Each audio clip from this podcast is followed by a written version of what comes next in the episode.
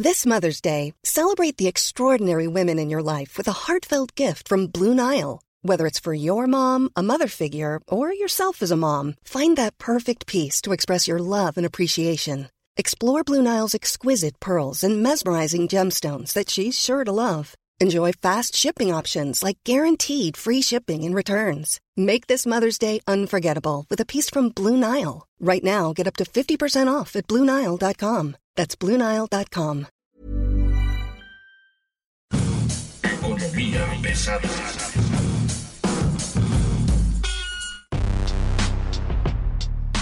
¿Cómo están ustedes? Bienvenidos, buen día. Están llegando Economía Pesada. Mi nombre es Luis Carriles, arroba Luis Carrujos, y esta semana les vamos a contar cómo la 4T decide echarse encima a todo el sector energético de Estados Unidos, Canadá, Europa y por supuesto de México tras la promulgación de la controvertida ley de hidrocarburos, ley expropiese, en la que literalmente ya hay filas para ampararse. Está con nosotros Mario Alavés, editor de finanzas, negocios, empresas y anexas que le acompañan del Sol de México. Mario, ¿cómo estás? Buen día. Muy bien, Luis Carriles, sorprendido porque el tribunal de ahí de, de Cusco parecía más tribunal de divorcios que, que de amparos, ¿no? Exactamente. Resulta que la semana pasada eh, la decisión de las empresas fue buscar el amparo y la decisión que toman cada uno de ellos es buscar presentar sus propios documentos. Entonces, lo que tenemos, o lo que tuvimos más bien fue un embotellamiento en el tribunal de especializado en competencia económica, radiodifusión y telecomunicaciones, que está en la cartera Picacha Jusco, en Tlalpan, haciendo fila, literalmente, una fila que salía hasta la calle con sus legajos, los abogados formados literalmente para presentar su querella por la promulgación de la ley expropiese.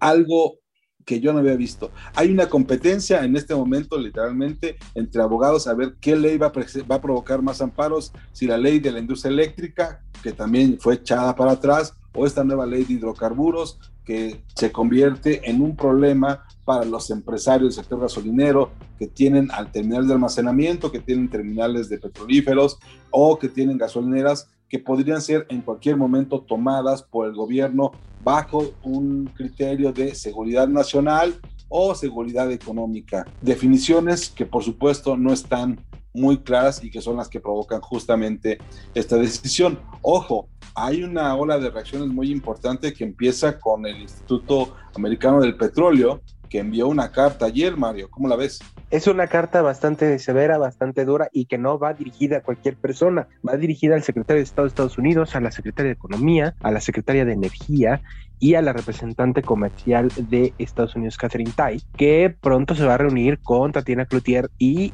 en la agenda está sí o sí el tema energético. Eh, se espera que se reúnan a mediados de mayo y la queja es que básicamente el presidente López Obrador le está haciendo el feo a la inversión que pueda llegar, a la inversión privada que pueda llegar al sector energético mexicano y a la que ya está echada a andar. También acusan que es violatoria tanto la ley de hidrocarburos como la ley eléctrica. O sea, serán muy empresarios petroleros los que se quejan, que es una asociación que engloba 600 empresarios energéticos, empresarios petroleros de Estados Unidos, pero se quejan tanto de la ley de la industria eléctrica como la ley de hidrocarburos y dicen que va en sentido contrario a lo que México prometió, juró y perjuró en el Telecán y el Temec. Entonces, vamos a ver qué, qué pasa con la administración Biden, que pues eh, básicamente en temas comerciales eh, no hay tanta diferencia con la administración Trump, se están peleando con China y quieren hacer una potencia regional con México. La diferencia es que el señor Biden tiende mucho más al respeto al Estado de Derecho. Hay una cosa que hay que tomar en cuenta en, esta carta que envía la API a su gobierno. Ojo, la carta está mandada, como mencionaba María la vez, a Anthony Blinken, secretario de Estado de Estados Unidos, la secretaria de Energía Jennifer Granholm, a las de Comercio Gina Raimondo y al embajador del representante comercial Catherine Tay, con quien se van a reunir. Pero hay un tema que, creo vale, vale mucho la pena poner en la mesa. Bueno, hay un par de temas de esto. Primero, esta es la segunda carta que envían. La primera fue en junio de 2020 a la administración de Donald Trump. ¿no? Esta, en esa carta había la misma, la misma queja de que México estaba incurriendo en serias violaciones al Tratado de Libre Comercio de México con Estados Unidos. En esta nueva carta van un poco más allá. Dice la API que la administración del presidente mexicano Andrés Manuel López Obrador busca socavar este acuerdo y discriminar a los inversionistas estadounidenses en violación a los compromisos asumidos por México tanto en el Telecán como en el Temec. Es importante entender que las nuevas leyes, dicen ellos, obstaculizan la nueva inversión privada en los sectores de energía, destruyen el valor de los activos privados que ya están operando y violan los compromisos de México en los acuerdos comerciales firmados, en los dos acuerdos comerciales que se tienen con Estados Unidos, ¿no? El primero que se firmó en 1994, el Telecán, y el segundo, el Temec, que ya, que se supone ya fue bajo esta administración. El, el, asunto es que no es solamente los casi 50 despachos mexicanos discutiendo en tribunales, eh, buscando el amparo, primero la suspensión parcial y luego la suspensión definitiva de esta ley, sino también la presión que viene desde Estados Unidos sobre este tema. No es menor porque incide directamente en los temas más importantes del gobierno que tienen que ver con la recuperación económica y el Tratado de Libre Comercio con Estados Unidos. Y además, eh, pues no es el único organismo que se pronunció en contra de esta ley. También eh, la International Chamber of Commerce, de nuevo, el organismo privado más grande del mundo, está hablando de al menos 50 amparos que ya fueron presentados por el sector privado y también pues se queja acerca de los potenciales riesgos que tiene esta ley para el sector privado y para el país en general. Hay cinco artículos que se violan desde el punto de vista de la API en la nueva ley de hidrocarburos. Uno es el comercio de bienes, artículo 2.3. El otro es el artículo 14.4 sobre inversión. El artículo 22.4 sobre compra de empresas estatales y monopolios. El 14.6 eh, incluido con el tema de la inversión. Y expropiaciones indirectas ilegales, artículo 14.10. Todas estos artículos se estarían violando, de acuerdo con la API, en la nueva ley de hidrocarburos presentada o más bien promulgada por el gobierno de la 4T.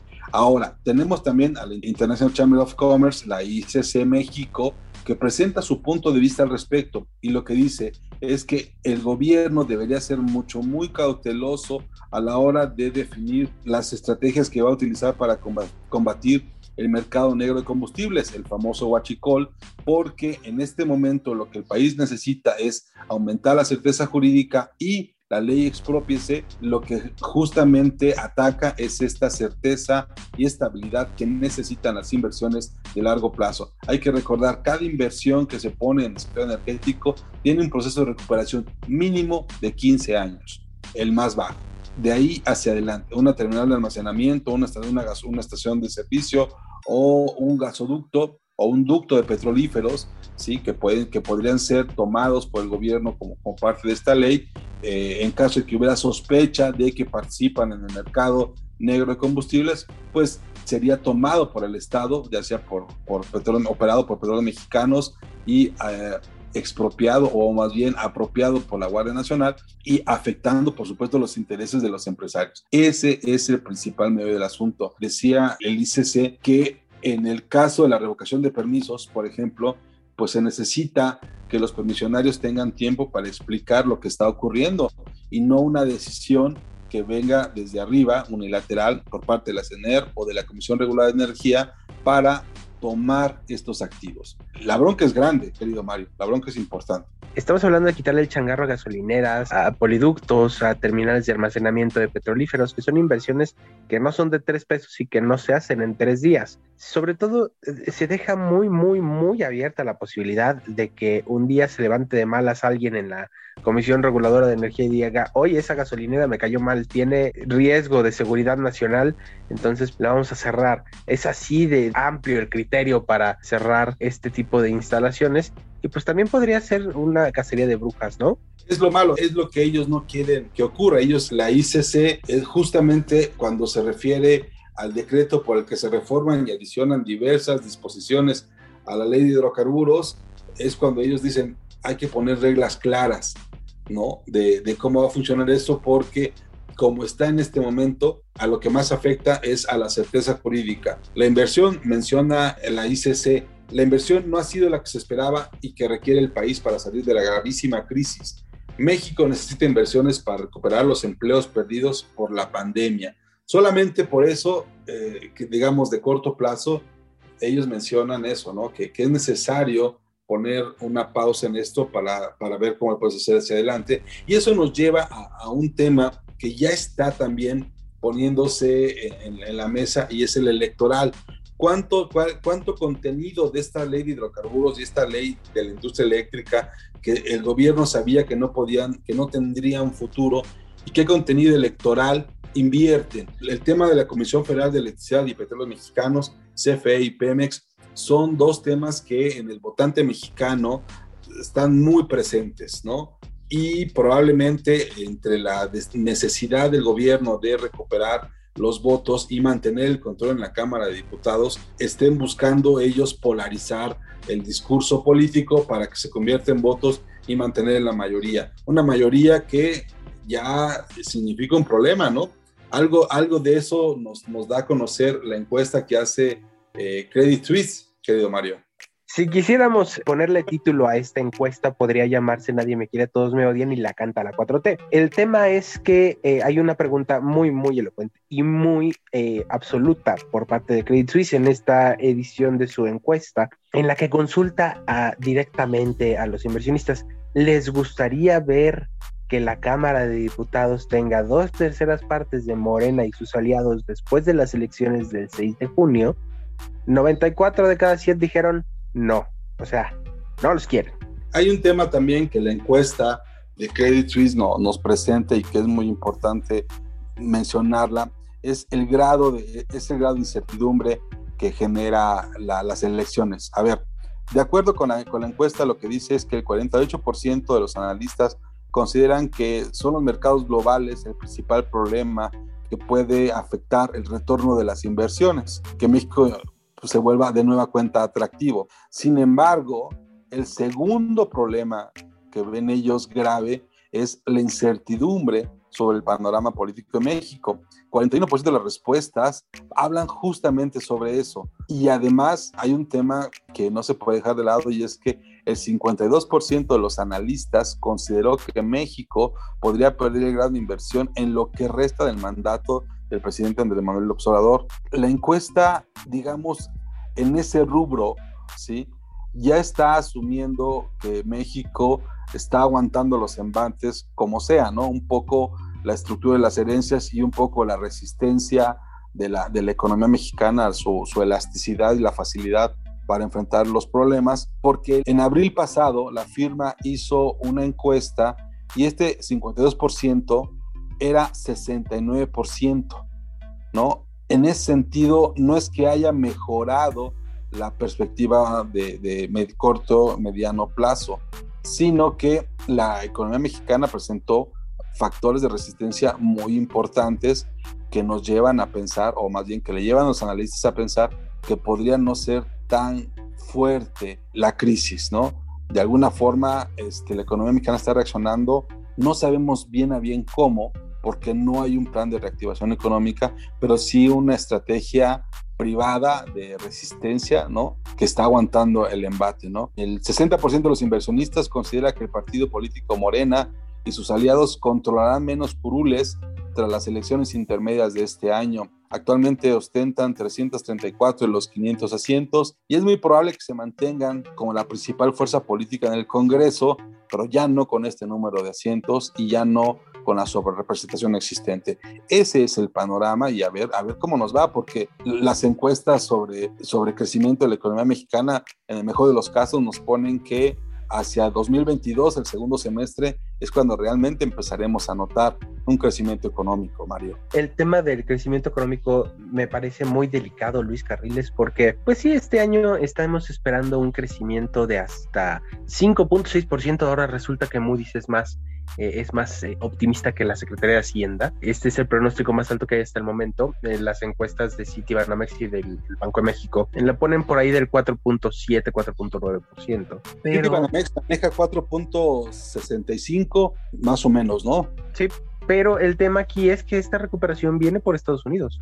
O sea, hay, hay que ser conscientes de que El consumo todavía no está ni siquiera cerca de terminar de recuperarse en México. Y esto viene del mejor presidente que ha tenido México, Joe Biden. 1.9 billones de dólares que están destinados directamente a reactivar la economía. No es otra cosa, es pura y mera reactivación económica. Eh, esto obviamente aumenta eh, la demanda por productos manufacturados mexicanos y va a ser eh, el rebote, el tamaño del rebote, o sea, la mitad, más de la mitad de, de lo que se perdió el año pasado se va a recuperar este año por parte de Estados Unidos. Yo creo que vamos a ver hasta 2022 realmente si la economía mexicana tiene tracción, tiene fuerza de tracción para llegar a los niveles que nos prometieron hace cuántos años, este, hace tres años ya. Parece tan lejos tres años, ¿no? Parece tan lejos. Citibanamex tiene una perspectiva de crecimiento de 4.9% y antes era de 4.7% de nueva cuenta, la resistencia de la economía mexicana está demostrando que puede mejorar la situación. JP Morgan, por ejemplo, dice que podríamos crecer 6.5%. Para el año entrante, el consenso de analistas calcula que el crecimiento sería de 2.7%. Es decir, sumado el crecimiento de este año, el rebote económico derivado de la crisis de 2019, 2020 y parte de 2021, el rebote económico nos permitiría ponernos a un nivel de crecimiento de 2.7% el año que entra y con eso estaríamos nada más a dos puntos de cómo estábamos en los niveles previos a la pandemia. El tema es que, pues sí, desde el punto de vista macroeconómico se ve a todo dar, a todo dar. Qué padre que nos recuperamos tan rápido, qué padre que la economía mexicana sea así de resistente y elástica y etcétera, etcétera pero pues hay una cosa que no se ha considerado, que es la precarización laboral. De acuerdo con datos del Coneval, el tema es que en México se perdieron 12 millones de empleos y de los que se han recuperado, que más o menos van 10, los salarios no son iguales, o sea, eh, se redujo la cantidad de empleos de más de 5 salarios mínimos y aumentó la cantidad de empleos de dos salarios mínimos o menos. Entonces estamos hablando de que pues sí, o sea, el PIB se va a recuperar, la economía va a crecer, este, pero pues a la hora de meternos las manos a las bolsas, no vamos a tener lo que teníamos antes y no vamos a tener ni el poder adquisitivo y aparte estamos viendo una inflación sumamente acelerada.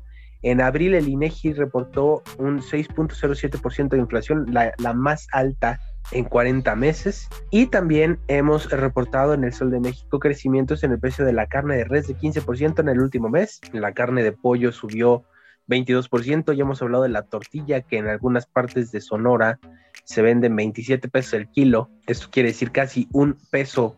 Un peso, una tortilla. Imagínese usted eso.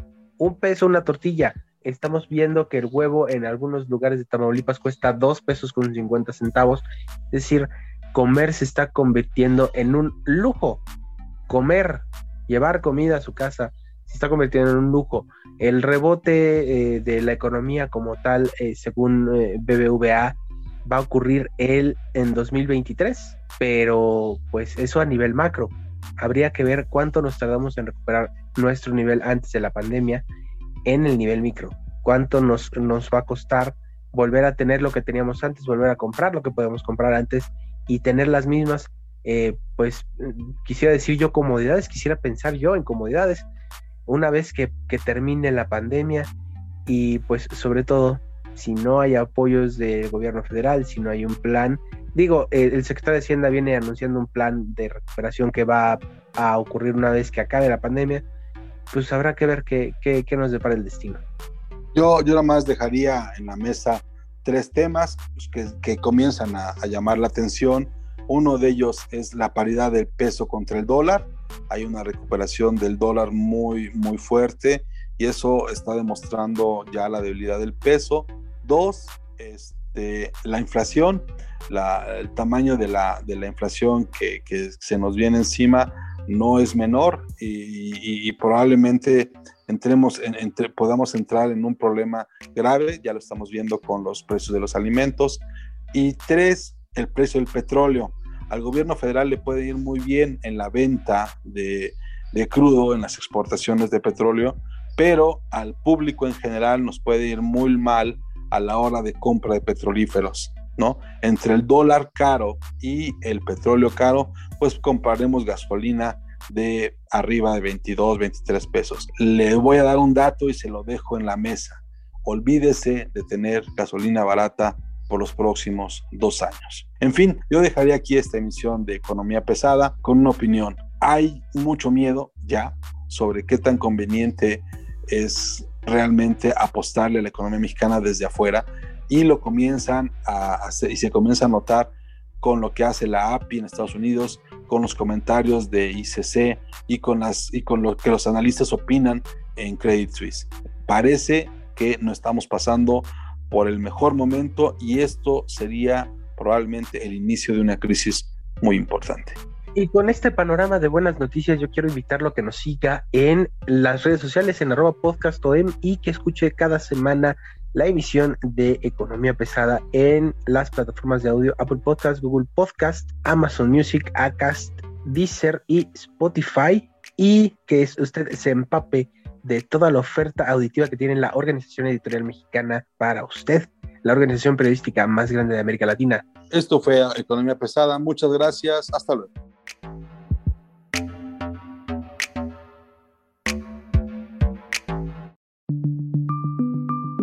Esta es una producción de la Organización Editorial Mexicana.